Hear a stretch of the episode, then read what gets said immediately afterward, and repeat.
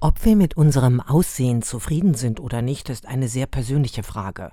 Sie hat wenig damit zu tun, ob wir dem gängigen Schönheitsideal entsprechen, sagt Andrea Meyer-Halm von der Apothekenumschau. Wie wir unseren Körper wahrnehmen, hängt nicht nur von äußerlichen Dingen ab, es geht um unser persönliches Selbstbild. Und das hängt von Faktoren wiederum ab, die oft in die Kindheit zurückreichen, bestimmten Erfahrungen, Gefühlen, Erfolgen oder Misserfolgen. Auch die sozialen Medien können eine große Rolle spielen. Wichtig ist, die Aufmerksamkeit auf das zu richten, was wir an uns mögen, innerlich oder äußerlich.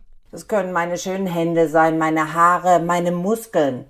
Ich kann auch ein starkes Auftreten haben, ein dynamisches oder ein elegantes.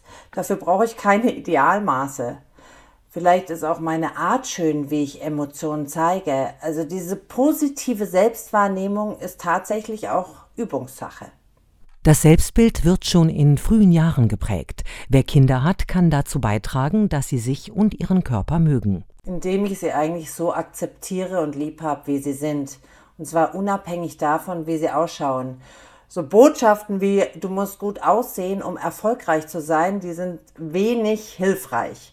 Es gibt viele Quellen, aus denen Kinder Selbstwertgefühl schöpfen können. Sie sollten also von Anfang an lernen, sich nicht nur übers Aussehen zu definieren.